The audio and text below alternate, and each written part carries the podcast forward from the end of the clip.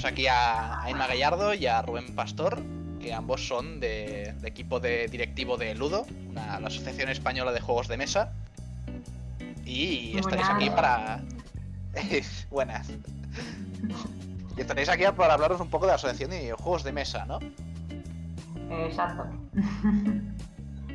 Muy bien. Un poquillo todo lo que queráis, vaya. Haré la...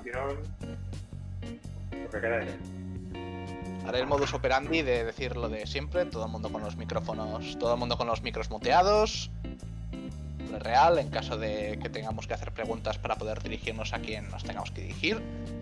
Si tenéis cualquier pregunta que os surja o lo que sea, lo ponéis poner en el chat de preguntas de clase, al, al cual después acudiremos. Y cualquier comentario, cualquier link importante que se quiera pasar, se podrá pasar por el link de clase. Ambos están justo aquí arriba del canal de audio, el de auditorio, los podéis ver, Inma y Rubén. Sí, creo que sí. Vale, perfecto. Simplemente que no, que no haya perdida como hay tantos canales por todos lados. Sí. Muy bien. Pues venga. Without further ado, vamos a, empezar la entrevista. Vale, primero de todo, una, presentación de, de, vosotros. De, bueno, primero empecemos con Inma y después iremos por Rubén. Cuéntanos de ti, Inma. Buenas, eh, pues nada, ¿qué queréis saber? Así en, en de pronto, ¿qué, os interesa? Tu posición en, Pero como en mi, toda mi, budo, mi vida vais a no acabar esto ya. Sí, bueno, tal vez eh, hay un mínimo por no concretar, pero tu posición en Ludo y qué es lo que haces ahí. Sí, eh, nada, este año pues soy desde, desde marzo del año pasado que hicimos la, la nueva selección de la Junta de Ludo pues como dice siempre Rubén, me tocó la pajita, sí, me tocó la pajita más corta, como dice Rubén, y soy la, nueva presidenta de, Ludo, la Asociación de Creadores de Juegos de Mesa de España. Y bueno, pues eh, la verdad es que con, toda la Junta, porque al final hacemos todo más o menos lo mismo, tenemos todos la misma responsabilidad, lo único que pasa es que cada uno tenemos un cargo, ahí no, hay mucha, mucha diferencia en eso. Y bueno, pues la verdad es que nosotros lo que estamos intentando es haciendo una serie de cambios sobre la que ya existía, que estaba ya bastante trabajada, pero estamos intentando modernizar un poco lo que es el tema de, la interacción entre usuarios, también dado la situación actual, por hacer los cambios necesarios para que la gente pueda estar en contacto, aunque no sea físicamente. Y bueno, pues además eh, actualizando web, actualizando bastantes cosas para que toda la gente que quiera crear un juego a nivel de juego de mesa, pues pueda tener unos mínimos para eh, ayudar en la creación, en los testeos y luego un asesoramiento para publicar o por si necesita ponerse en contacto con, con ciertas editoriales. Al final siempre intentamos que todas estas cosas se hagan a través de eventos que organiza Ludo y otros en los que Ludo colabora eh, también para, estar presente en ellos. Normalmente tenemos un rincón de autores que es donde los, socios eh, exponen a la gente que vaya al evento para hacer los testeos y normalmente en esos, en esos eventos y en los testeos que se hacen semanalmente es donde se saca la mayor información de si el juego funciona o no funciona porque como todos bien sabéis en este foro, que como estáis más especializados en el tema, pues hay perfectamente que la sensación del juego y la mecánica es lo que hace que al final sea un producto que pueda sacarse al mercado o se quede en la mesa para guardarlo con la familia. Muy bien. Le doy paso a Rubén. Más o menos también estás en una posición parecida. Sí, de hecho, como Junta tenemos el, objetivo común de profesionalizar la asociación, porque Ludo era un grupo de amigos que diseñaban juegos y que se habían juntado para probar sus prototipos y para ver lo que funcionaba o no y para darse consejos entre sí, pero esto funcionaba con cierto número de socios, pero la que hemos sido más de 200, más de 300, hemos tenido que pues, profesionalizar, como digo. Y nuestros últimos pasos, estos meses de encierro, hemos aprovechado para cositas para Ludo incluyendo eh, la actualización de la web para que cada socio pueda poner su perfil de presentación en el calor de los prototipos y presentarlo tanto a otros socios como a editores como en abierto. Y hemos añadido un montón de contenido especial, eh, modo de ayuda, que está disponible para todos los socios. Y aparte de esto, he de decir que Ludo tiene un canal de YouTube en abierto para quien quiera ver las conferencias que hemos ido dando en nuestras reuniones anuales. Muy bien. Pues estoy buscando aquí velocidad extrema el canal de YouTube. si quieres te lo paso, ¿eh? Vale. Pues sí, mira, ponlo tú misma por el canal de clase, pásanos el canal de YouTube para, sí, por eso que, para, que quede registrado para el futuro y para quien le interese. Sí, te, te pongo para el, enlace por ahí. Y tal vez, tal vez me puedo marcar un, un, un Pons y decir que mis compañeros aquí que están escuchando de fondo serán muy amables y estarán buscando links de cualquier cosa que digáis. Y sobre todo, si les damos un toque especial, estarán ahí listos para ir a buscar cualquier cosa que sea necesaria. Pues de hecho, algún pont puedes encontrar. Sí, algún pont por ahí ahora, pero lo que no sé es dónde escribirte, Carlos, porque. Ah, en el grupo de clase mismo. Bloqueado. ¿Bloqueado? No, el de, el de, clase, el que está al lado de auditorio. Mira, lo acaba Sí, de encontrar justo el Álvaro. Muchas gracias, Álvaro. Vale, perfecto. Y ya lo dejamos abierto y vamos escribiendo ahí lo que corresponda. Ahí pasáis los links, lo que veáis importante necesario para meterle. Ahí Vale, está, el grupo vale. de clase. Vale, entonces, está, así un poco a, a nivel personal, vosotros cómo empezasteis con el tema de los juegos de mesa? Porque todos hemos jugado juegos de mesa, ¿no? Alguna vez. Sí. Pero hacer el paso de, de ya coger cartulinas y hacer cartas y hacerlas ahí con el boli todo el día, es un, es un paso muy adelante el meterse en el diseño de juegos de mesa. ¿Cómo entrasteis ahí? Sí, pues la verdad es que lo que tú dices, que todos hemos jugado algo, todos hemos venimos de, un pasado, ¿no? Más o menos más iniciado que otros, porque al final hay gente que empieza muy joven. Pero sí que es verdad que yo hace pues como ahora mismo tres años, cuatro, que por primera vez, como tú dices, cogí un papel y empecé a intentar hacer un juego, pero vamos, que ni mucho menos hubiera pensado en, que hubiera llegado donde, ha llegado todo, todo ese inicio, ¿no? Y, la verdad es que gracioso porque, mira, eh, el juego trataba de, de informáticos. Era un poco basado en, en la vida real, ¿no? En el juego así un poco de puteo, lo que pasa en una oficina y de cómo te puedes reír en cuanto a, a los marrones que te mandan unos y otros, ¿no? Era un poquillo, era un poco eso. Pero bueno, fue el primer tanteo que hice con, con el mundo de- del juego y a partir de ahí pues ya empecé a, a crear otro tipo de juegos y bueno, pues eh, poco a poco, al final es lo que tiene, empiezas con una cosa pequeña y, y al final cuando te das cuenta tienes siete protos en un cajón. Y asumo que a base de, de probar estos prototipos y de empezar a diseñar, alguien os habló de Ludo y empezó a entrar la idea de, de entrar a formar parte de la asociación, ¿no? Sí, la verdad es que yo conocí Ludo eh, en el evento de Villayuga, precisamente. Y bueno, fui allí una vez porque me encontré el evento de casualidad casi, bueno, se me da bastante bien encontrar cosas, ¿no? Y encontré el evento este y me apunté, pero me apunté sin tener ni idea de que Ludo estuviera detrás de eso, ¿sabes? Entonces una vez allí, presencial, pues eh, sí que es verdad que entonces ya conocí a Nuria, conocí a Ferran, conocí a Sergio, eh, conocí a bastante gente que estaba allí presente en el evento y la verdad es que me, hablaron de Ludo, me hizo mucha ilusión por ver que había gente que, que no estaba yo sola, ¿no? Que, no, que existe más gente dentro del mundillo que se dedica a lo mismo.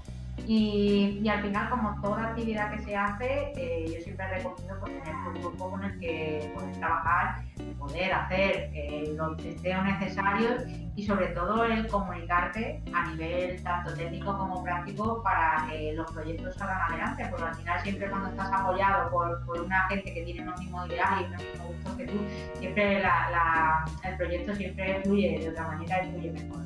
Pues, eh, siempre que se pueda contrastar todo esto con gente con la que sienta y, y tenga los mismos gustos que tú, yo, yo creo que es fundamental ¿no? a la hora de crear.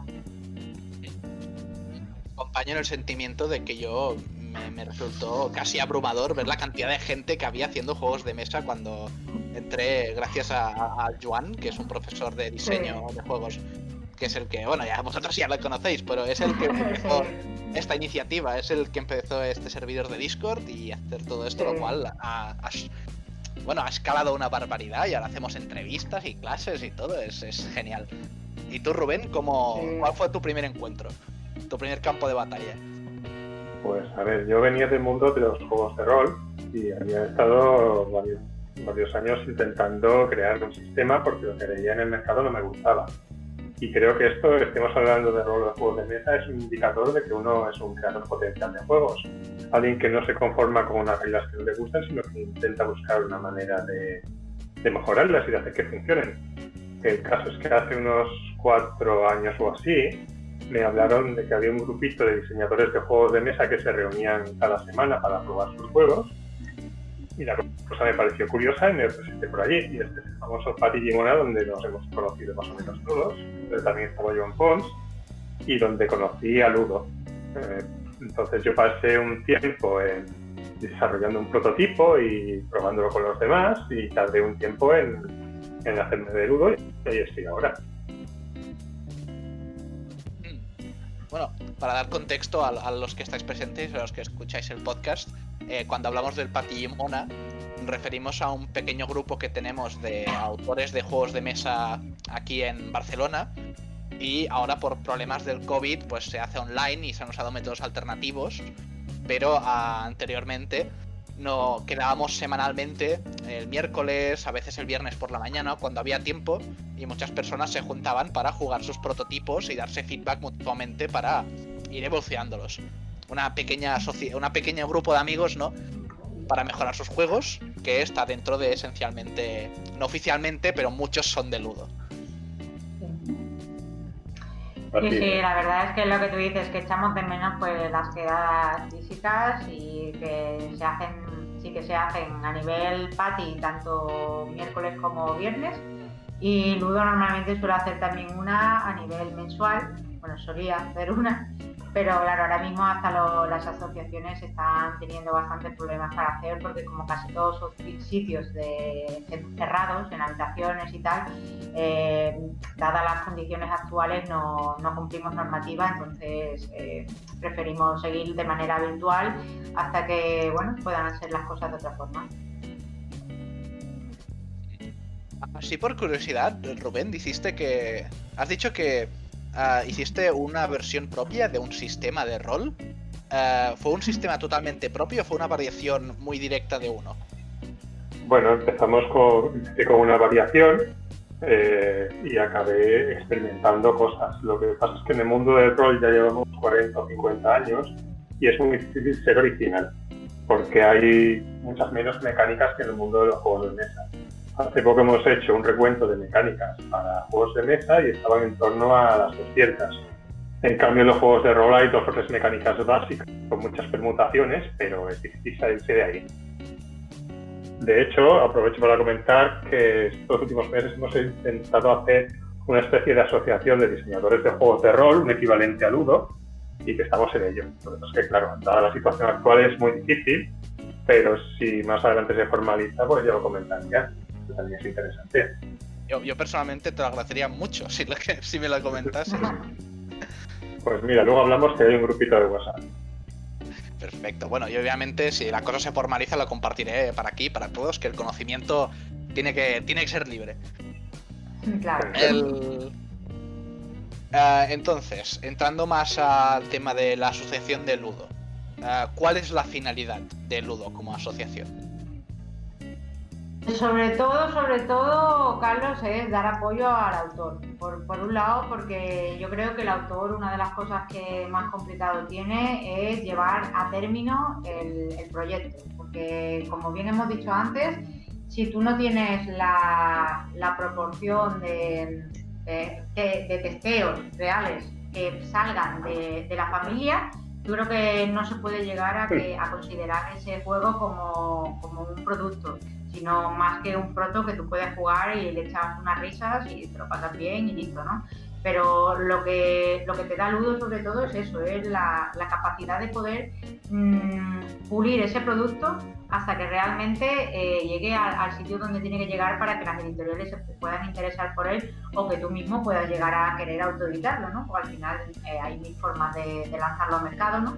Pero que tú tengas una cierta seguridad de que ese producto que tú estás haciendo eh, realmente tenga un interés para, el público.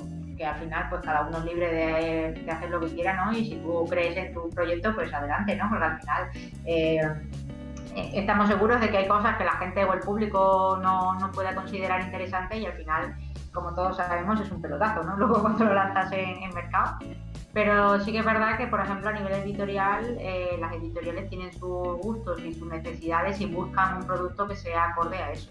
Entonces, pues Ludo hace un poquito lo que es el pulido del prototipo para que llegue a estar en las condiciones óptimas de, desarrollo.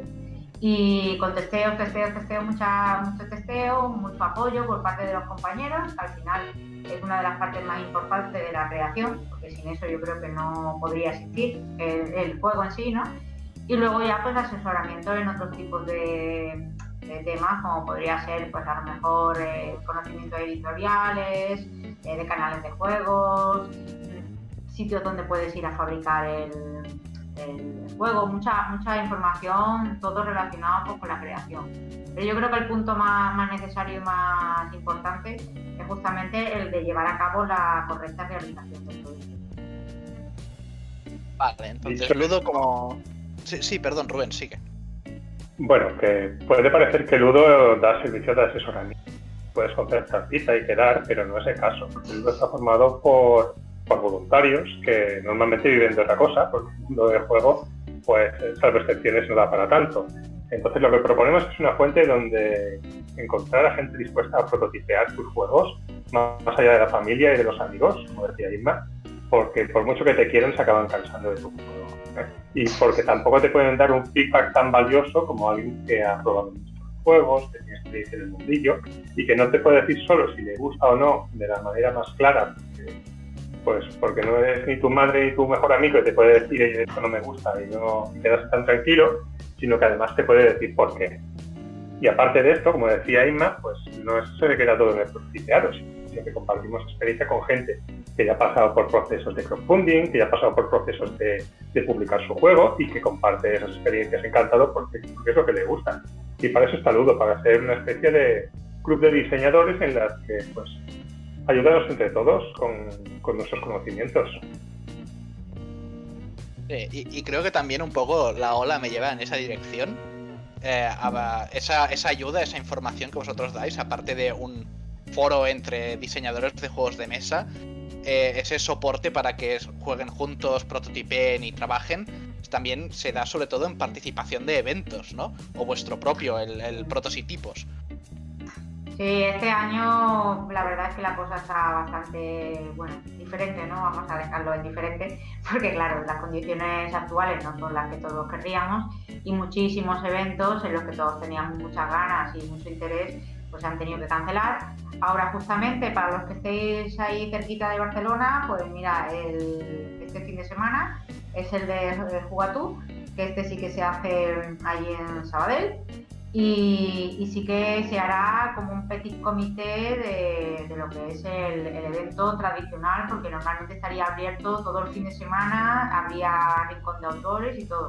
Este año no, puede hacerse, se hará pues una cosita bastante pequeña, se entregarán también los premios que se hubieran entregado eh, de la sección de Granollers, que allí es donde siempre participa Ludo también con sus protos y se hace un concurso. Entonces en Granollers se entregan los premios normalmente, pero este año como no ha podido ser, pues se va a hacer este fin de semana en el Tubatú.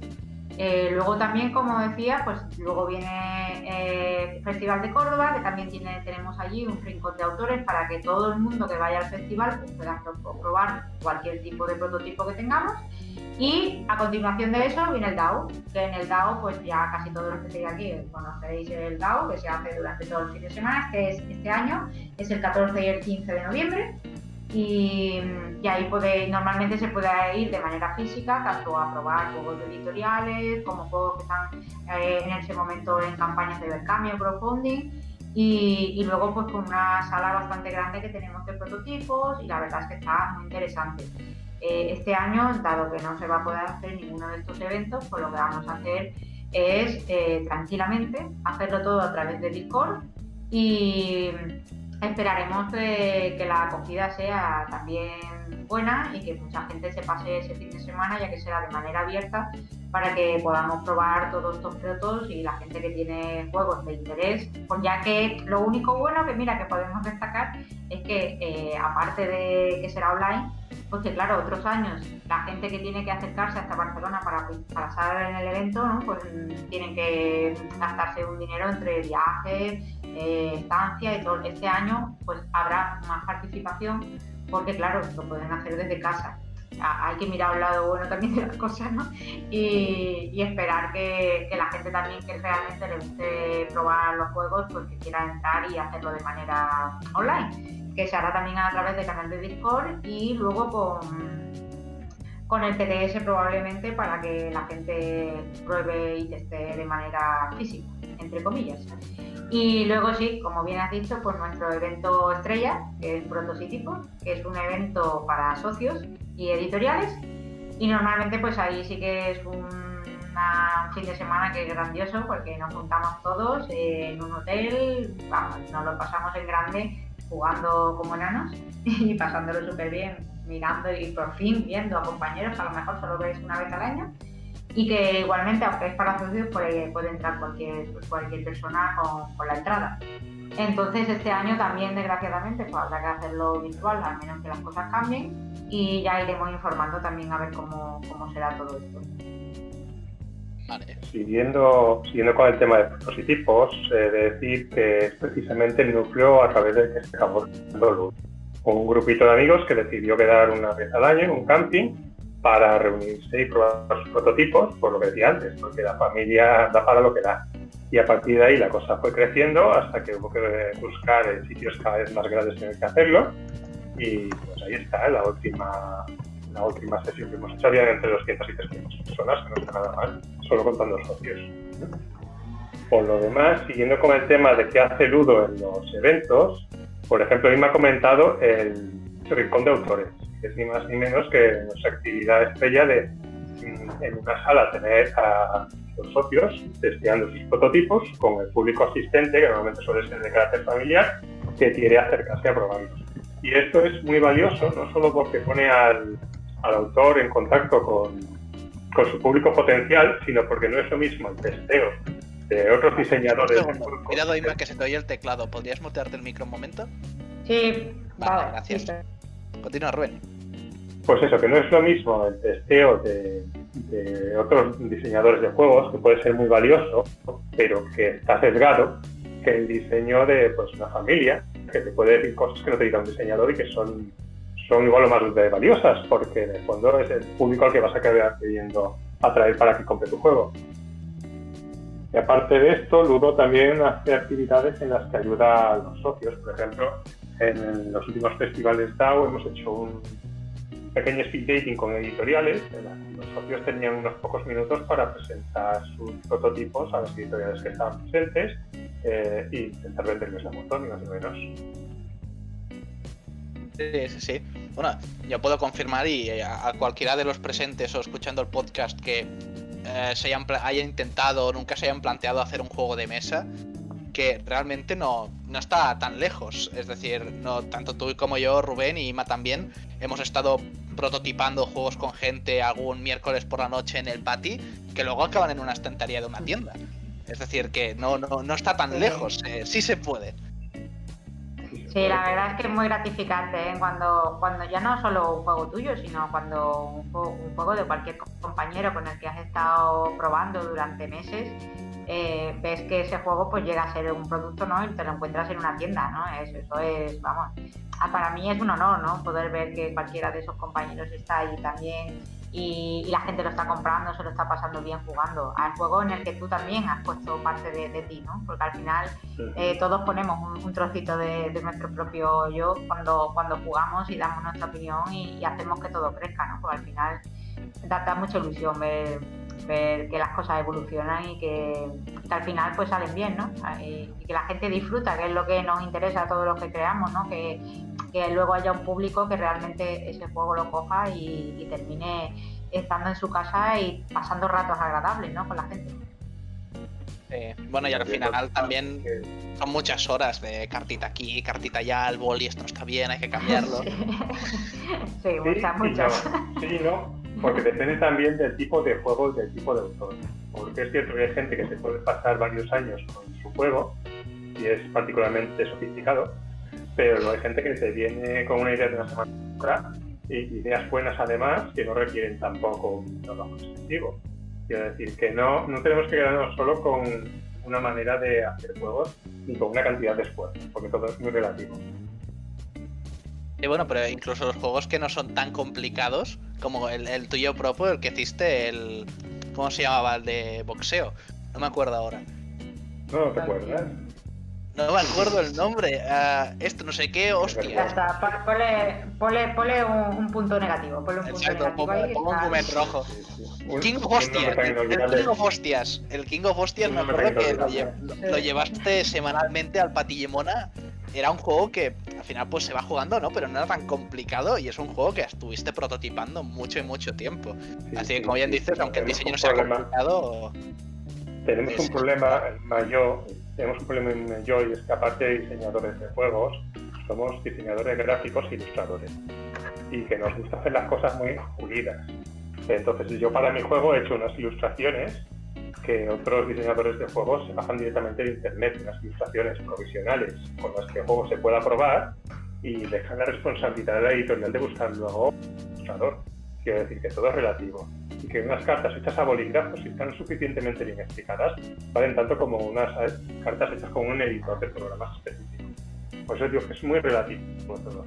Y que alguien con una hoja y un par de dados te pueda hacer un juego no digo que sea lo común, pero hemos sí. ¿no? Sí, sí, El, me acuerdo... Sí, pero que, sí, sí, sí, que es verdad, eh, Carlos, que al final, por muy rápido que sea, sí que es verdad que mínimo tres meses te pegas entre creación y testeo, ¿sabes? Eso es un mínimo. Luego ya después de ahí, pues sí que es verdad que al final cada uno, depende de la complicación del juego y depende de lo perfeccionista que sea cada uno, pues también se puede tirar tres años, ¿no? Pero que, todo depende de, un poco de cada uno. Y sí que es lo que dice Rubén, al final pues cada uno eh, también hay gente que tiene según qué mecánicas muy pulidas y en cuanto que te lo presentan pues tiene un juego medianamente eh, funcional. Y después otra cosa es que encaje o no dentro de una editorial, que eso ya es otra cosa. Porque cuando uno va a llevar su juego en editorial no puede disparar a ciegas, tiene que mirar un poquito qué es lo que ha publicado esa editorial antes y ver si lo suyo encaja y ver si está dispuesto a hacer según qué cambios. Porque a lo mejor la editorial te pide que cambies la temática del juego y en vez de piratas pasa a ser luchadores mexicanos, por decirte algo, porque este año los piratas ya están contratados. Sí.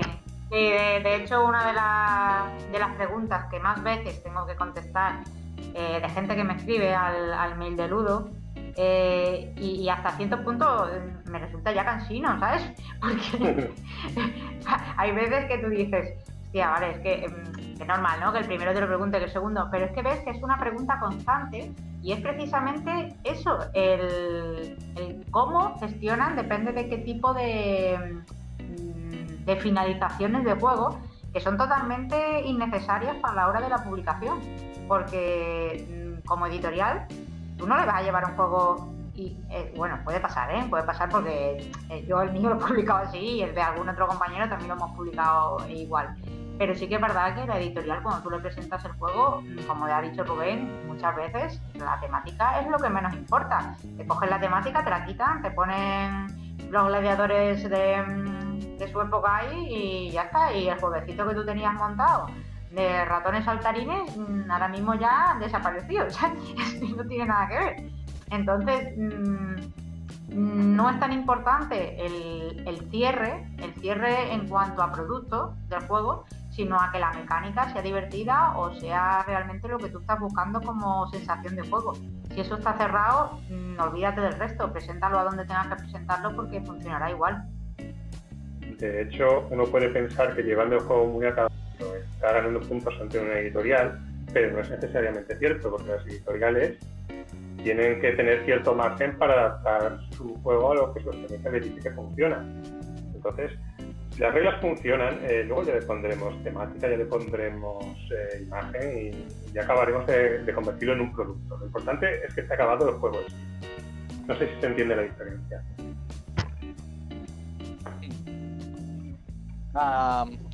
Creo que aquí veo una cierta oportunidad y que podría estar bien hablar de ello. Habláis de que cuando lleváis un, un plan, un proyecto, un juego de mesa a un editor, eh, lo más importante es que la parte mecánica y el nivel de las sensaciones se sienta bien, sea divertido el juego. Y ya después se le puede meter una temática que sea mejor, cambiar esto, cambiar lo otro. Pero a la hora de jugar que sea divertido de forma casi intrínseca, ¿no?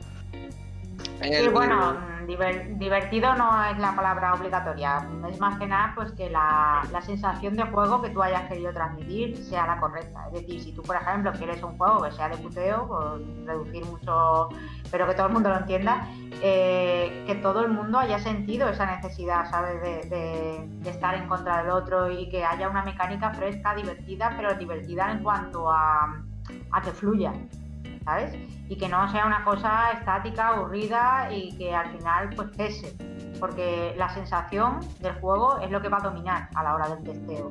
Y la editorial lo que quiere es un juego que aunque no le guste la temática, porque tú le hayas puesto una temática que esté a lo mejor muy manida o que simplemente pues, que no esté de moda, pues te lo va a coger, te lo va a cambiar porque lo que hay detrás de esa temática es igualmente bueno, tan bueno como para que le cambies la temática y siga funcionando. Dicho esto, la relación entre temática y mecánica puede variar de un juego a otro considerablemente. Hay juegos que le dan tanta importancia a la mecánica en sí que la temática es básicamente un adorno y que lo puedes convertir en cualquier cosa. Y seguramente que si jugáis a juegos de mesa os vendrá a la cabeza alguno que con, con cualquier otra temática funcionaría exactamente igual. En cambio, hay otros juegos en los que la mecánica y la temática están muchísimo más integrados y la manera en la que tú tienes de jugar está muy, muy, ¿cómo decirlo?, entremezclada con, con la mecánica que estás jugando. Si, por ejemplo, yo qué sé, hay momentos de mucho caos, pues no vas a buscar una temática que sea muy ordenada y viceversa. Y si pasan cosas muy locas, pues tendrás más a hacer una mecánica divertida que una mecánica más formal. Sí, como por ejemplo un juego de mesa que vi hace un tiempo que era de como de jugar a, como quien tira canicas, ¿no? Pero eran pingüinos que se deslizaban por el hielo. Ah, sí. Ya existe un juego así, ¿eh? Me viene a la cabeza un juego, este. me viene a la cabeza un juego, un juego que, que, probé en una reunión que se llama no sé si me lo probó o no, y que iba de ninjas y que tenían unas puntuaciones de movimiento y que cuando se movían tenían que ocultarse de luego. Y el juego estaba mejor como temática, porque te metías en la piel, que como juego en sí. Ese juego no le podías cambiar la mecánica, perdón, no le podías cambiar la temática por otra, porque era un juego de ninjas pero se enfocaba tanto en hacer realista ese papel que era contraproducente. Si hubiera hecho un poquito más simple, habría sido mucho más fluido y por lo tanto mucho más divertido. Es un ejemplo que se me ha ocurrido para ilustrar esto, que hay un equilibrio y que al final lo que cuenta son las sensaciones de juego. sobre el tema de las sensaciones de juego, aprovecho para abrir un tema que antes hemos estado hablando eh, mientras preparábamos la entrevista, que es el tema de usar eh, los juegos de mesa como prototipado para videojuegos, para examinar justamente eso, las sensaciones de juego. Sí, sí, de hecho yo creo que, muchas veces hay partes de un juego virtual o un, videojuego que pueden practicarse perfectamente a través de, la mesa, ¿no? sin tener que llevar a una pantalla. Para imaginar porque es mucho más fácil de ejecutar, porque preparar un videojuego tiene muchísimo trabajo llevarlo a, que la programación esté bien y correcta y todo para obtener ciertas sensaciones es mucho curro. Entonces a lo mejor tú con cuatro cartitas, cuatro dibujitos hechos en un papel y tal, te puedes hacer una idea global de lo que estás construyendo, porque al final es un poco eso, ¿no? Sí que son relaciones muy similares y yo, mira, de hecho, hablando de, de esto, eh, si no lo conocéis, yo os recomiendo una página de, internet que, es que ahora os la pongo aquí con, el enlace, porque son unos chicos de, de Argentina, tienen, tienen una especie de escuela de game design y la verdad es que ellos lo, lo ponen así en global como de diseño de juegos, pero sí que es verdad que hablan de todo, hablan de todo lo relacionado con con los juegos y te sirve tanto para recabar información para videojuegos como para juegos de mesa y ver realmente la, la línea tan fina que hay entre los dos mundos, aunque para nosotros sea muy diferente y el sector de videojuegos esté muchísimo más avanzado a día de hoy que el de juegos de mesa. Esperamos que en algún momento lleguemos a estar tan, tan, tan, tan metidos en el mundo moderno como, como lo están la gente que trabaja dentro de, videojuegos. Pero la verdad es que os recomiendo esta página porque habla mucho de, tanto mecánicas como formas de, trabajar dentro del juego eh, gamificación, por supuesto, cosas de transmedia, eh, narrativa interactiva, tienen cosas muy interesantes. Y simplemente con un plus a todo lo que ya sabéis, eh, a veces es también como ver un poco mm, información externa también a lo que se tiene, porque mucho de lo que habla, aunque es mm, teoría, hay otras cosas que te cuentan, eh, a mí me hace mucha gracia porque hablan de Argentina y hablan del mundo, ¿no? de, de cómo funciona allí y cómo ven ellos eh, nuestra eh, sociedad. Hablan de España, es gracioso, ¿no? Y, a mí me hace mucho, me, resulta muy interesante ver cómo ven el mundo del juego de mesa y del videojuego fuera de, nuestro país. Mí es bonito. Y volviendo al tema de prototipar en papel, pues imagínate que quieres desarrollar un juego, yo que sé, la típica mazmorra, que quieres que los personajes tengan unas características muy concretas, por ejemplo, el típico tanque de los juegos que resiste mucho daño, y empiezas a jugar con unas cifras y hacer una, ¿cómo decirlo?, un intento de, con dados o tal vez con cartas, de acercarte a las sensaciones finales que quieres tener. Muy probablemente el resultado sobre mesa y el resultado programado tendrán poco que ver, pero las sensaciones estarán ahí y te ayudarán a orientarte para evitar un montón de pasos en falso o para que esos pasos en falso, pues en vez de dos semanas de programación, sean una tarde de receta con tijeras, lo cual está muy bien. Una cosa que uh, tiene los juegos de mesa que está súper bien también es el, lo rápido que es la el prototipaje, ¿no? Mientras que en un videojuego tienes que estar que si programar esto, montar el nivel, no sé qué y no sé cuántos, en un juego de mesa tú lo haces con unas cartulinas y unas tijeras, te haces las cartas y si algo no funciona, pues las vuelves a escribir en 10 minutos, ¿no? Es bastante más ágil. Sí, es más ágil, pero también... Sí, sí. Oh, perdón. lo que pasa que... Sí, sí, sí, no, no, que, que no se ha enterado Carlos de lo que has dicho. Yo tampoco. A ver, primero que vaya Isma y después Rubén, no pasa nada. Sí, que, que, digo que sí que es verdad que para cambiar cosas dentro de, lo que es el testeo en mesa es, bastante sencillo. Lo que pasa que sí que hay que entender que hay mecánicas que no funcionan en mesa.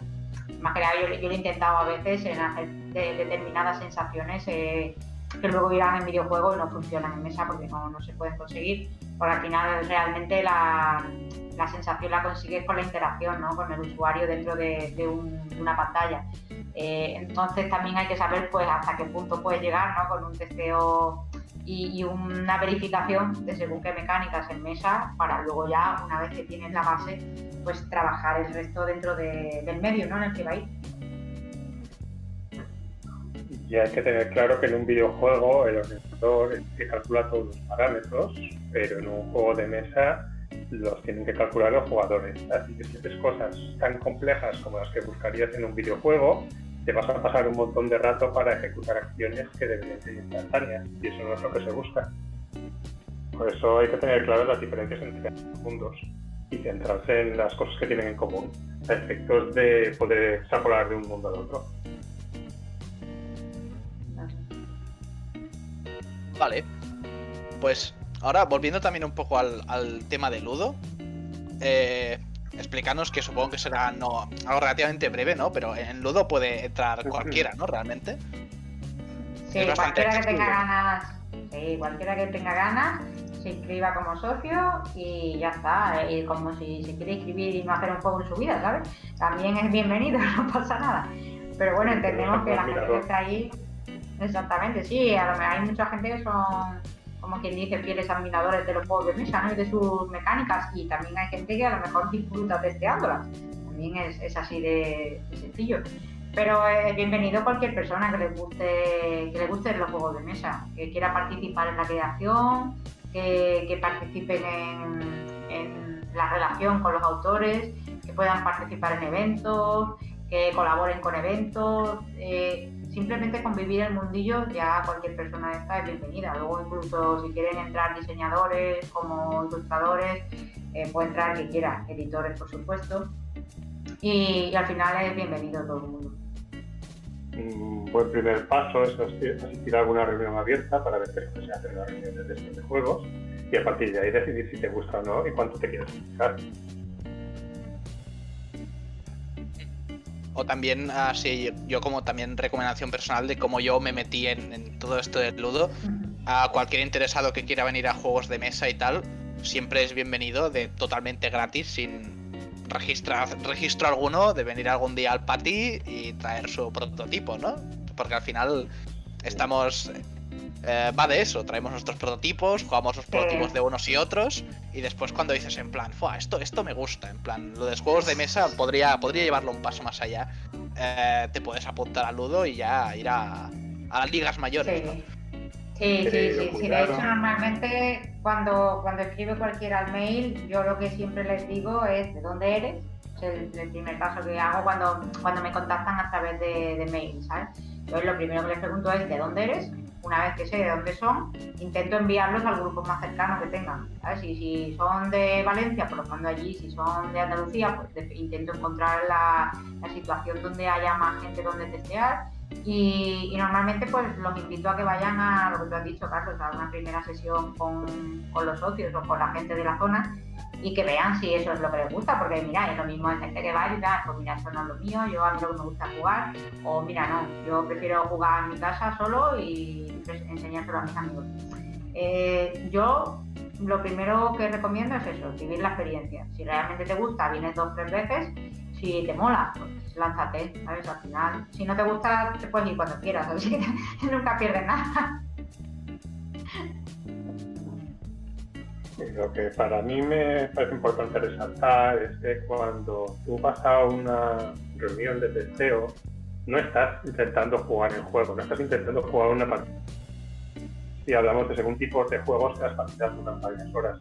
Lo que estás intentando hacer es ver si tu juego funciona y averiguar por qué. Y esto a veces puede querer decir que eso que tus amiguitos y tus parientes te habían dicho que estaba tan bien, te lo tiran de buenas a primeras y además te dan una razón de peso para hacerlo. Esto no funciona por tal, esto está desequilibrado por esto, si utilizas esto vas a tener estas repercusiones y no, no hay que desanimarse ante esta primera toma de contacto con el mundo de los juegos, al contrario, tienes que tomártelo como un desafío, porque la gente que está ahí está para ayudarte a mejorar y para que tú les ayudes a ellos. Y es muy, muy gratificante. Yo he aprendido a hacer juegos gracias a los consejos que me ha dado gente y mi propio juego tiene aportaciones muy importantes de otras personas, a veces propias, a veces de cosas que habían visto en otros juegos ya existentes.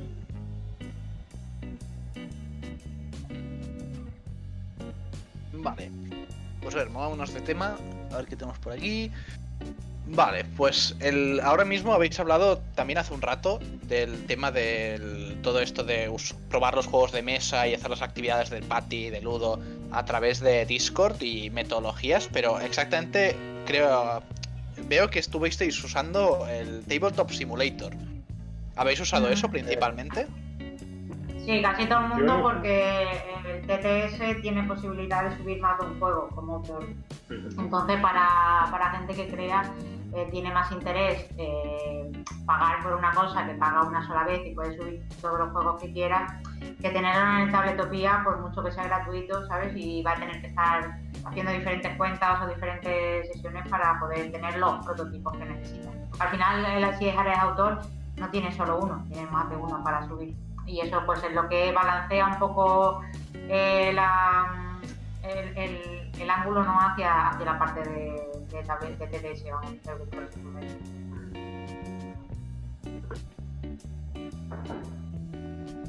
¿Tienes algo a añadir, Rubén?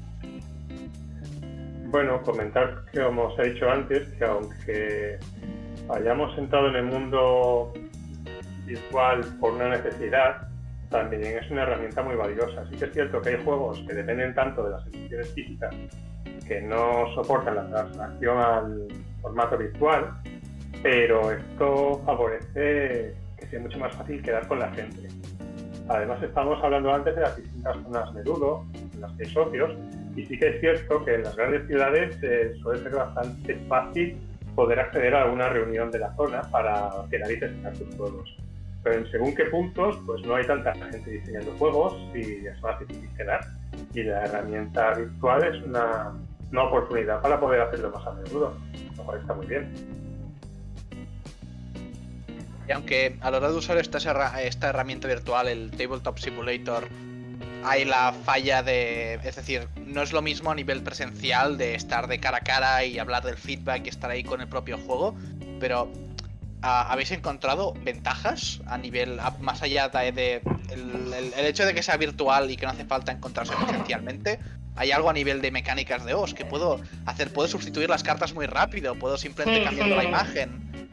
Sí, lo, mejor es eso, Carlos, justamente lo que has dicho. aparte de lo que ya hemos nombrado, por supuesto, que la, la, facilidad ¿no? de, estar donde quieras estar mientras que lo puedas probar. Eh, es la facilidad con la que cambias los componentes del juego. Porque simplemente haces el diseño, le cambias los dos rayitas que tenías que cambiarle para que se entienda esto y aquello que veas que no funcionaba, esta carta la, cambias por la otra, ala, la subes de nuevo, no tienes que imprimir, no gastas papel no tienes que llevarte dos horas recortando cartas y no tienes que ir haciendo según qué tipo de... Si tú ves que entonces ya funciona, pues lo pasas a físico por si acaso lo quieres testear en algún otro lugar.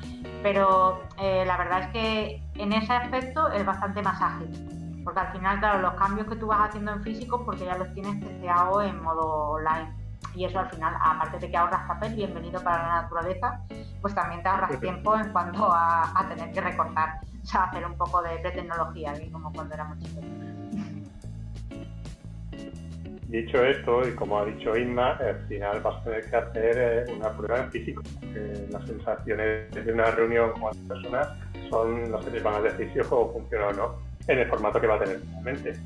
Pero está muy bien poder hacer todo ese trabajo mientras tanto, de manera virtual. ¿Vosotros creéis que lo que es la propia herramienta es suficientemente útil como para que en un futuro sin COVID, por decirlo así, lo, mantengáis? El hacer encuentros a veces vía online con el Tabletop Simulator. Bueno, la, idea está, Carlos. No sabemos si realmente una vez que esto eh, se diluya, ¿no? Eh, seguirá estando o no, porque eso no lo sabemos hasta, hasta que los hechos no lo demuestren, ¿no? Pero sí que el pensamiento está pensamiento está sobre todo para lo que ha dicho Rubén antes, para acercar a personas que por distancia en, la parte nacional, ¿no? Eh, pues que tengan unas posibilidades de hacer unos testeos de manera más eh, rápida y sin tener que esperar meses para, poder ver a alguien que realmente les, dé un buen feedback, ¿no? Eso al final es, yo creo que siempre van a estar como un plus y que los que están más aislados en el plano nacional lo, vean siempre como algo positivo. Que siga funcionando a nivel global mm, ya no lo sabemos, ¿sabes? Porque al final sí que es verdad que la gente que tiene pues 30, 40, 50 autores alrededor suya y, como tú bien sabes que lo has vivido en Barcelona, eh, a veces es que somos hasta 25 en una sesión, ¿sabes? Entonces... No nos dan eh, las sillas. Exacto, faltan sillas y todo, entonces claro, no, sabemos si realmente en, estos aspectos eh, la gente se va a sentir necesitada. Pero bueno, yo creo que, mm, por mí, ¿eh? yo hablo ya después ya por mí, por lo que me han dicho otras personas, que siempre es bonito también poder testear tu juego con gente con la que no lo testeas normalmente, pero que sí son compañeros de, faena, porque al final son autores eh, con muchos de ellos te relacionas una vez al año, dos, depende de los eventos con los que coincidas y que sí que tienes un buen, eh, un buen feedback de ellos, ¿no? Y que aparte eh, trabajas muy bien y te encanta echar una partida con ellos de vez en cuando, ¿sabes? Pues siempre tendrás un plus al tenerlo online. Entonces yo, yo no creo que desaparezca, ¿sabes? Al final eso es un más. Bueno, igual que el propio Ludo, ¿no? Que es, un bonus, ¿no? El hecho de que haya tantos socios que al final si tú puedes buscar a gente con la que, vale, este juego lo he iterado ya tres o cuatro veces, pero quiero que lo juegue gente que no lo ha jugado en su vida y me dé feedback al respecto. Sí. Sí, sí, al final siempre es bonito que te lo juegue y, no, solo, no, no, solo por eso, sino porque yo otras veces ya lo he comentado, em, que gente de diferentes zonas de España te pueden dar testeos totalmente diferentes porque al final su percepción de la sensación de juego puede ser diferente simplemente por vivir en otro sitio. ¿sabes? Entonces, eh, o que el juego que guste sea diferente también en esa zona. Entonces yo creo que al final siempre es, mm, es riqueza, es riqueza a hora de las sensaciones y de, lo que te pueden aportar en, el juego. Yo creo que siempre es bueno.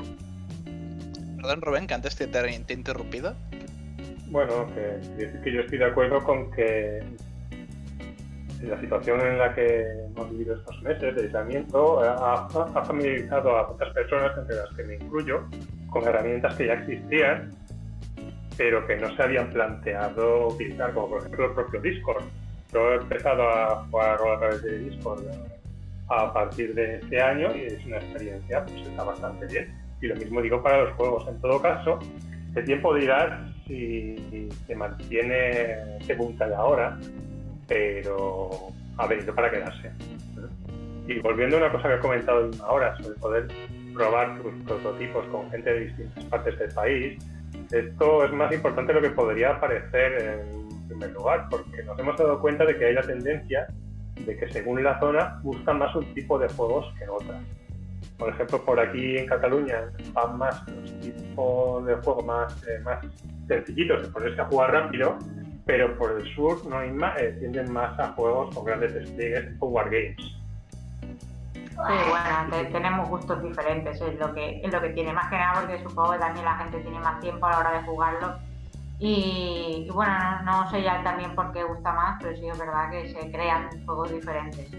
Pero bueno, al final es lo que le gusta a la editorial y, a, veces es más difícil venderlo que, y se tienen que ir fuera. De hecho, unos compañeros ahora me estaban avisando de que lo habían vendido en, Alemania, uno de sus juegos, estaban muy contentos porque lo, lo han vendido allí, que, ya es complicado. Y de hecho, otro chico ha vendido otro de los juegos, que este no era, no era un poco gordo, era, era una especie de familiar. Y, lo ha vendido, si no recuerdo mal, creo que es en Rusia o en Checoslovaquia o algo así. Es súper gracioso porque el juego también es casi de gatos como el mío y está con letras que no entendemos. Entonces vemos el juego y lo miramos y nos matamos de reír porque esto está tentado, ¿eh? Esto están poniendo aquí algo, seguro que no es verdad. Como no se entiende nada. nos un poco de... Sí, sí. Pero bueno, la verdad es que es muy contento porque hay mucha profesionalidad en la, en la editorial que se lo están haciendo y ha quedado el juego muy guapo. Pero claro, fuera de España, al final esperamos que, al final la, idea la compren aquí también y que podamos verlo en castellano. El caso es que cuantos más grupitos de juego los entre ellos puedas probar, mejor, porque puede darse caso de que tu juego es bueno, pero no coincide con los gustos de la zona y tú puedes llevar sensación falsa o viceversa.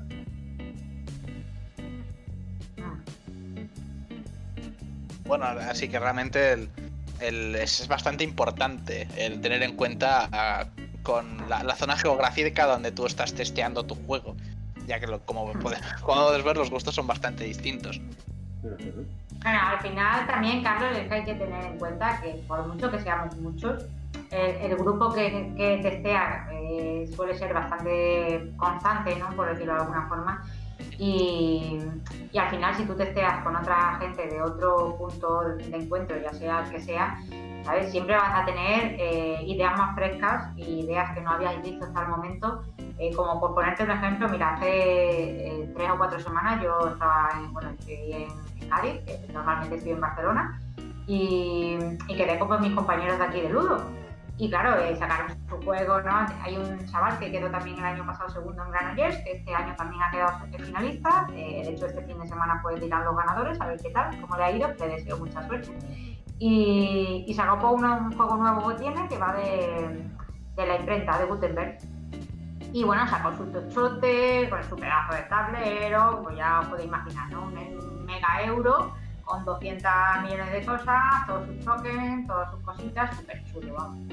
Pues lo primero que cuando puso el juego empezó a jugar, dije, el juego no funciona.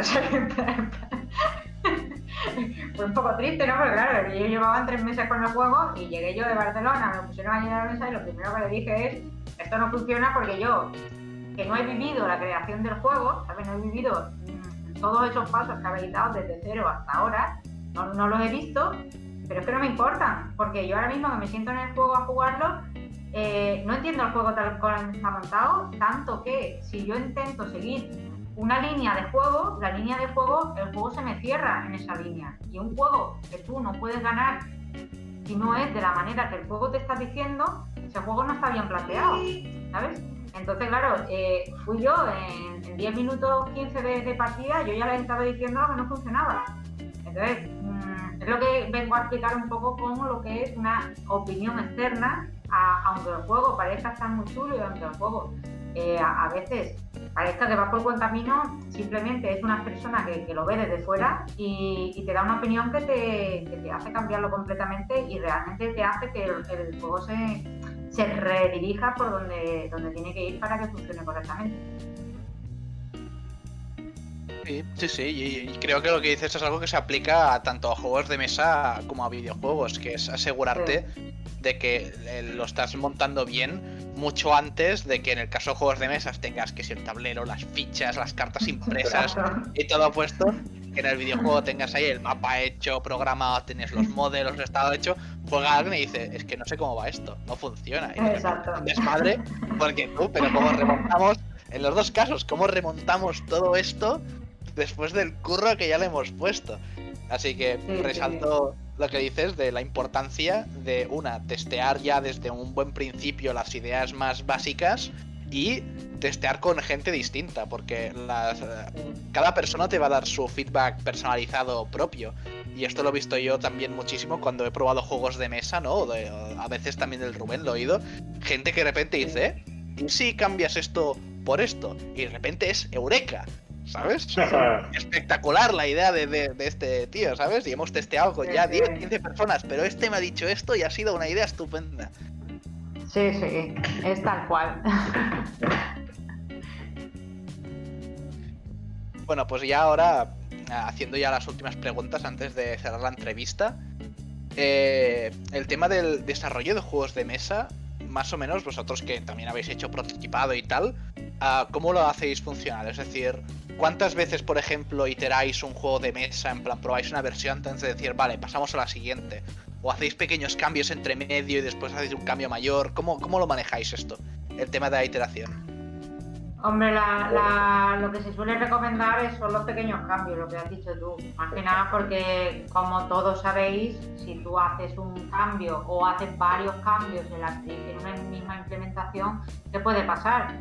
Pues que de repente se destroza entero y no sabes, no sabes cuál ha sido el motivo de, que se haya destrozado, ¿sabes? Porque al final, si vas haciendo un pequeño cambio que te parece correcto, pero haces ese pequeño cambio y ves que no funciona, es muy fácil volver atrás y volver a retomar añadiendo otro pequeño cambio. yo desde mi punto de vista, al final cada uno trabaja como, como buenamente quiere, porque para eso es tu trabajo, ¿no? Y también cada cabeza funciona de una manera, ¿no? Pero para mí eh, es mucho mejor las pequeñas implementaciones poco a poco o si tú estás muy seguro de que una cosa no funcionaba, porque también puede pasar que hay algo que tú ves que no funciona pero no sabes cómo arreglarlo, ¿no? Y te dan una buena idea o crees haber tenido una buena idea en un testeo, pues cambiar eso junto con otra pequeña cosa que tú sabes que ya había que cambiarla también, ¿sabes? Eso sí que, sí que sería correcto, pero nunca en ningún caso eh, hacer una implementación a lo mejor de cuatro o cinco cambios importantes dentro de un, mismo cambio de, de Tener claro qué es lo que estás cambiando para después, cuando ves los resultados, ver que eso es la causa, ya sea positiva o negativa, para poder tener un, buen tracking de los cambios que has hecho y cuáles han sido los resultados de cada uno. Porque si cambias... Que esto a mí me ocurrió personalmente también, ¿no? Que tienes un juego de mesa, ¿no? Tú lo montas y tal, vale, haces esto, lo testeas, Buah, todo esto no funciona o esto no funciona, lo cambias todo, sigues sin funcionar y no tienes ni idea de qué es lo que has tocado que no, no se ha arreglado nada. ¿no? Sí, sí, sí, exacto. Es que, a veces es complicado. ¿eh? todo. Exacto. Y... Que cualquier pequeño cambio afecta a todo. Esto también lo cambias una cosa para arreglar el problema A y de repente te aparece el problema B, C y D que antes no existían. Completamente. Así es. Vale. Pues antes de, de ya hacer una, otras últimas preguntas que tenía para terminar. Eh, también una cosa que se relaciona también a algo que pasa en el mundo de los videojuegos, pero que también yo he visto en los juegos de mesa y que la verdad es que parece algo obvio, pero yo personalmente no me di cuenta. Que es que igual que en los videojuegos tú vas a trabajar y hay muchísimas posiciones de que si el game designer, que si el modelador 3D, programador, no sé qué, en los juegos de mesa pasa un poco lo mismo, ¿no? Eh, yo fui a ver el tema de los juegos de mesa y hay gente que está ahí de diseñador de juegos de mesa, pero después hay diseñadores gráficos que se publicitan porque hacen juegos de mesa o hacen tableros o gente que después se vuelven editores y se dedican a coger ideas de juegos y, y bueno, transformar la temática o adaptarlos para, para, para publicarlos, ¿no? O para, o para mejorarlos. E incluso gente que escribe reglas, ¿no? ¿Nos podéis hablar de algún trabajo que me salto en general del tema, de los trabajos estos que derivan de los juegos de mesa? Eh, no, la verdad es que creo que los has dicho casi todos y el único que mira que no está nombrado porque no tiene nombre, pero sí que es muy importante y es el que elige eh, el cómo se organiza el producto dentro de la caja. Eso también es muy importante porque depende de cómo, de qué tipo de, de proporciones estés usando en, los componentes, pues hace falta una determinada caja y cómo encajarlo todo para que quede, una vez que abra la caja, de una manera bastante visual y que dé un buen aspecto ¿no? al, público. Entonces eso, eso no se tiene casi nunca en cuenta, pero muchas veces las editoriales se llevan días, incluso un par de semanas, intentando cuadrar todo el, juego para que quede lo más estéticamente correcta posible y que también que se utilice el, el menor espacio posible dentro de las necesidades, ¿no?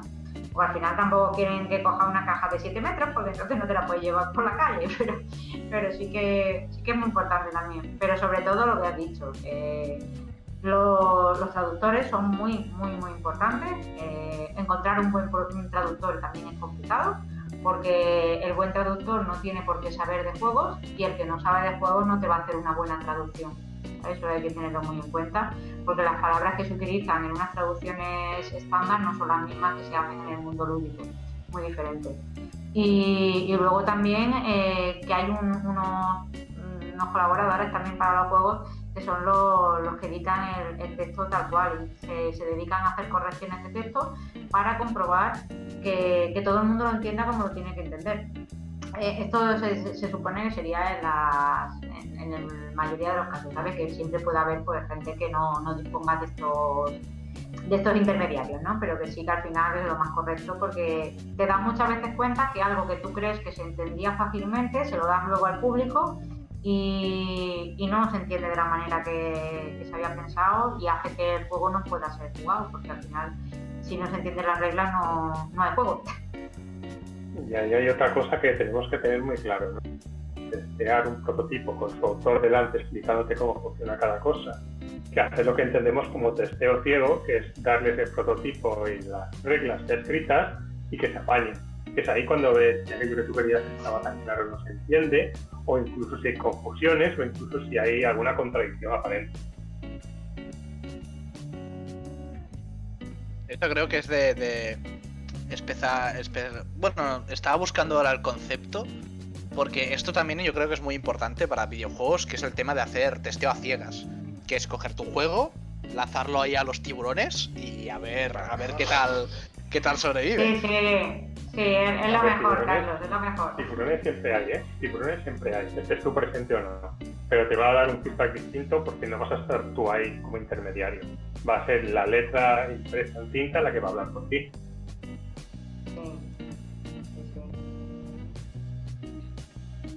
Vale, pues así ya para acabar de terminar, eh, si tenéis algún libro, algún canal de YouTube o alguna referencia para, gente que quiera aprender de, hacer diseño de juegos de mesa.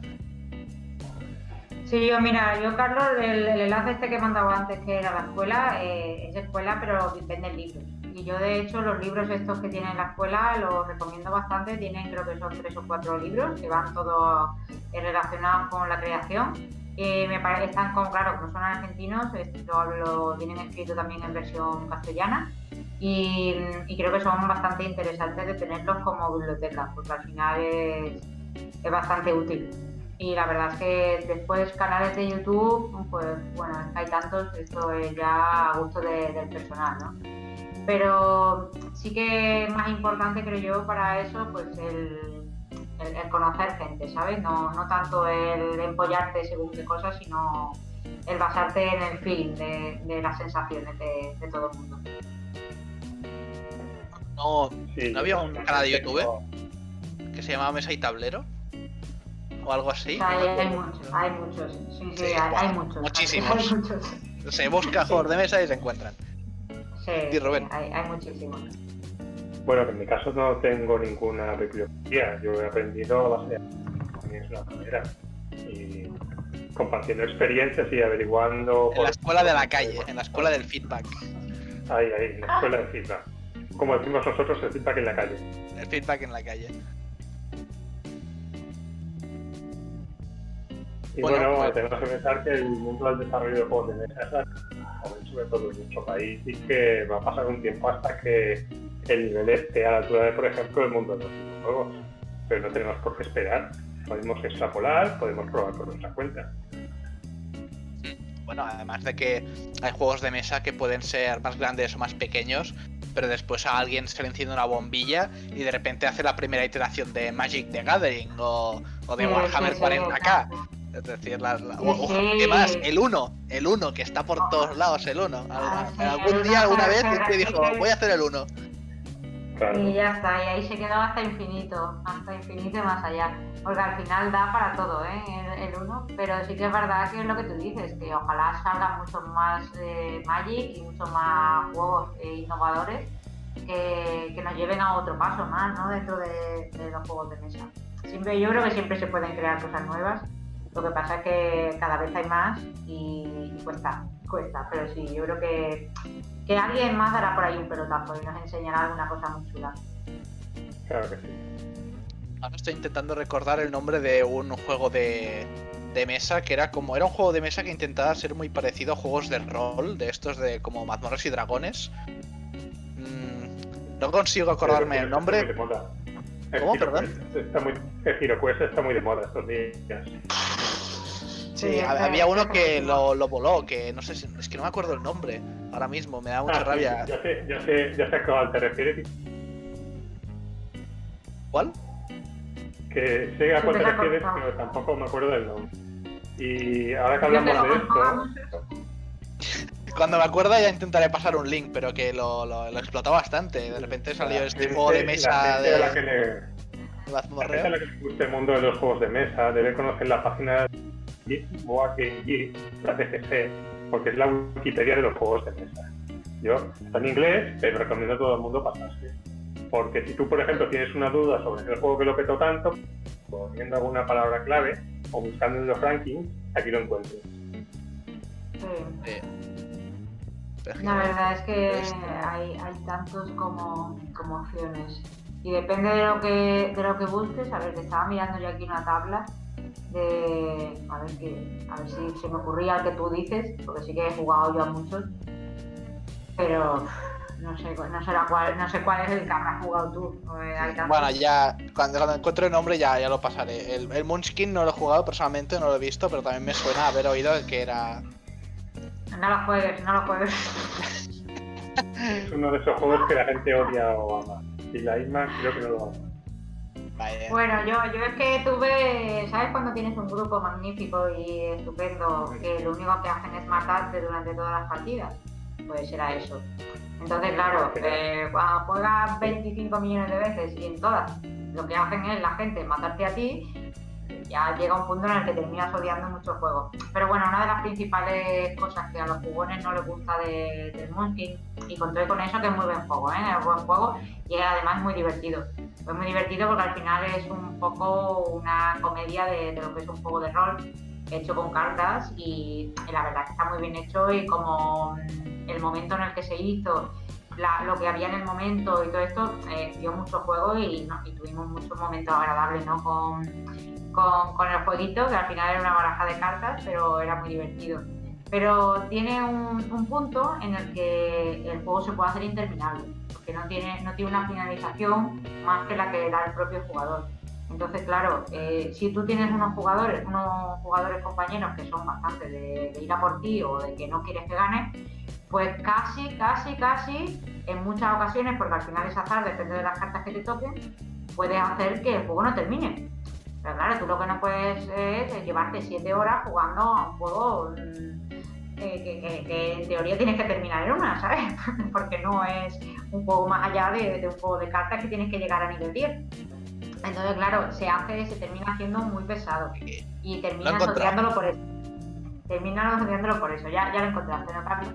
Sí, me ha costado de buscar juegos, juegos de mazmorreo de mesa por todos lados. ¿Cuál era? Pero. Eh, ¿Cuál era? Gloom, Gloomhaven. El Gloom, el Gloom está muy bien. Sí, sí, el Gloom está muy bien.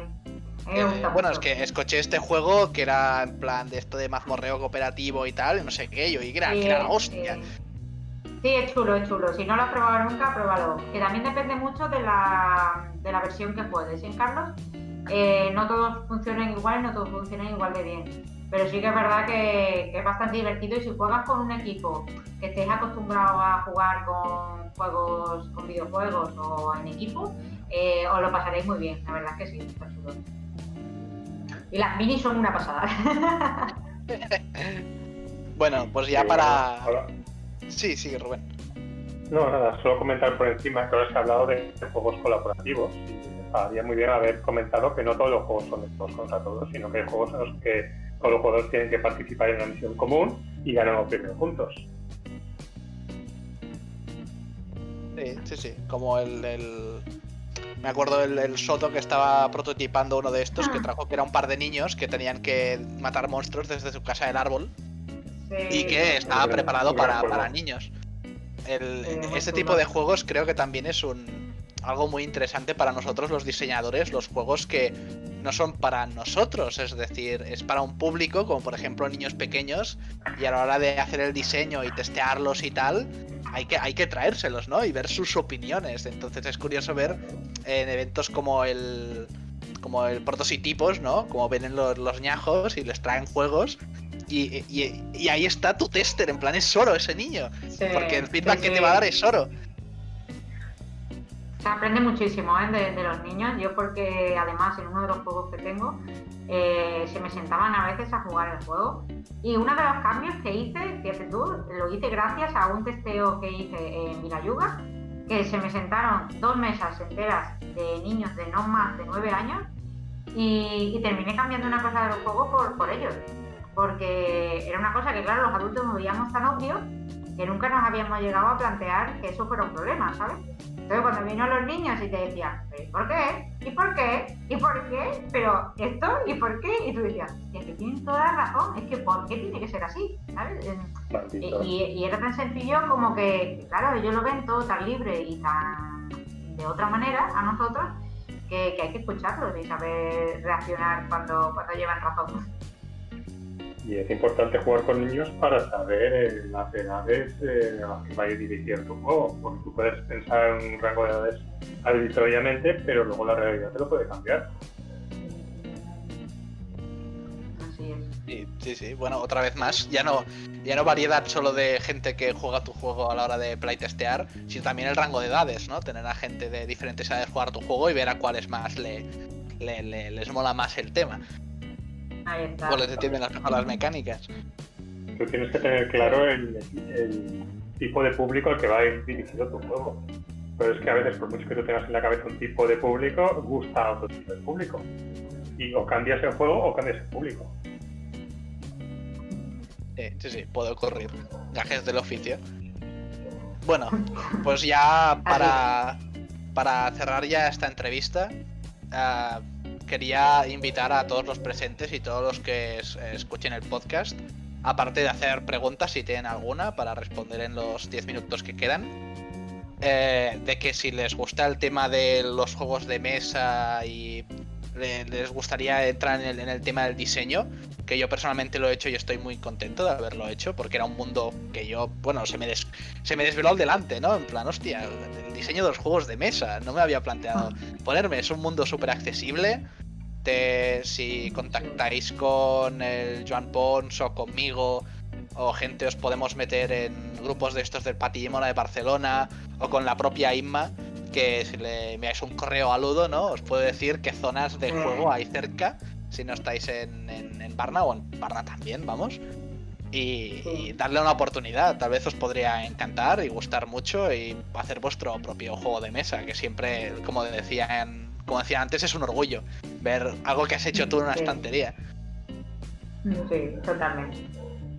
Entonces invito a todo el mundo a, a darle una oportunidad y probar de hacer juegos de diseño de diseño de juegos de mesa que además no solo siempre es un gusto y, y es adquirir habilidades nuevas sino que es, también un, entrenamiento no porque al final aquí aunque seamos game designers y vayamos a hacer videojuegos al final es, juego de, diseño de juegos igual y aprendes cosas muy muy importantes yo por ejemplo quiero agradecer muchísimo a, Rubén, personalmente. A Ima también, ¿eh? En plan, he jugado con vosotros dos y me, me no, ha pasado muy bien. ¿eh? a mí no me agradece Pero me acuerdo específicamente que Rubén con su, con su juego King of Hostias me, me reveló algo que nunca me había planteado antes, que es el tema de las sensaciones de no evaluar datos en concreto, que si la mecánica o tal, pero cómo se siente el usar una mecánica.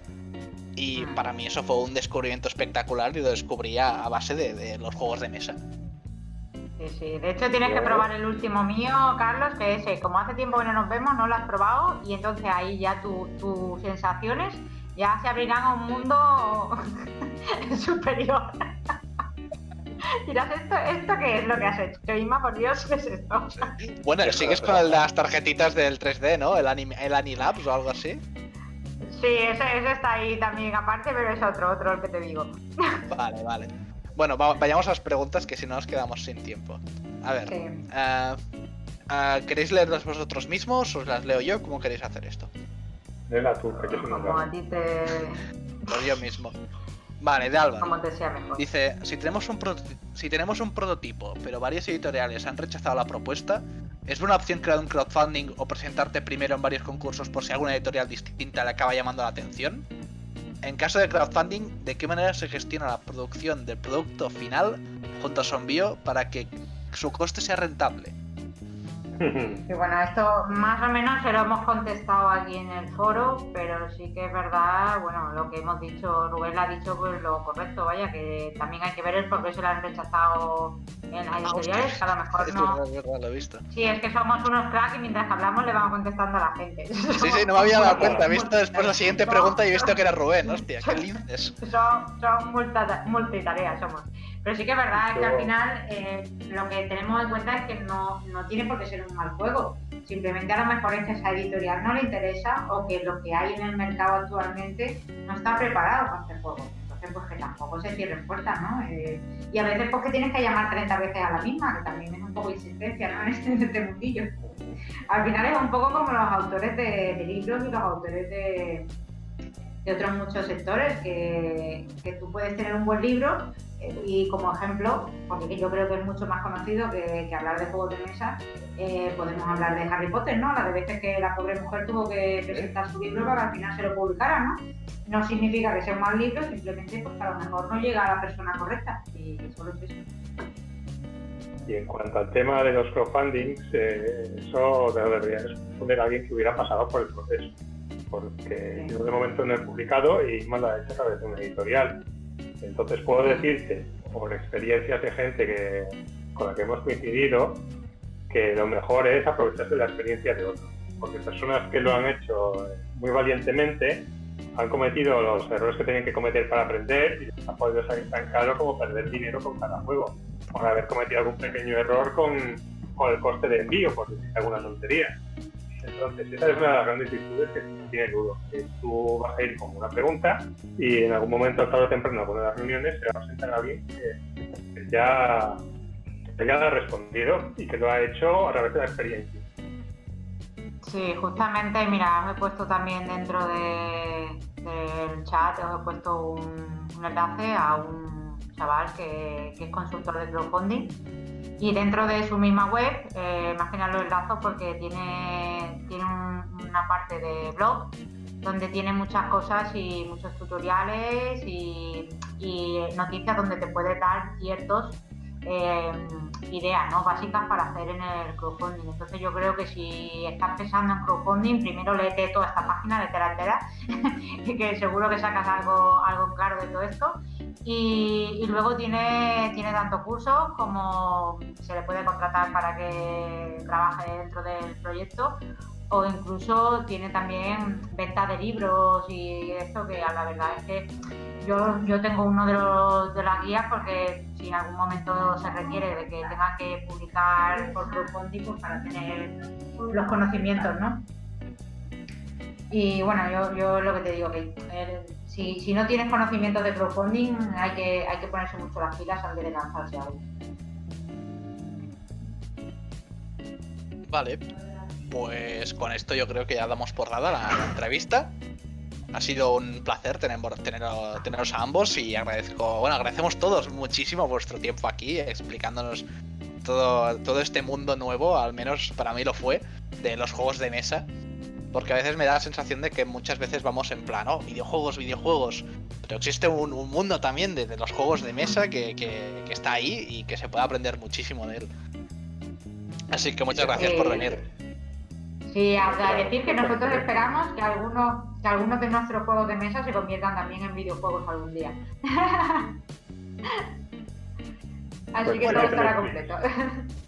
Aunque, en, mi opinión, aunque es un, gran objetivo al cual llegar, yo creo que los juegos de mesa también viven en un ecosistema que también es, suyo. Eh, en, unos en los videojuegos no tienes a la otra persona al lado y estás teniendo una conversación. Es también una parte del gusto de los juegos de rol, ¿no? estar juntos.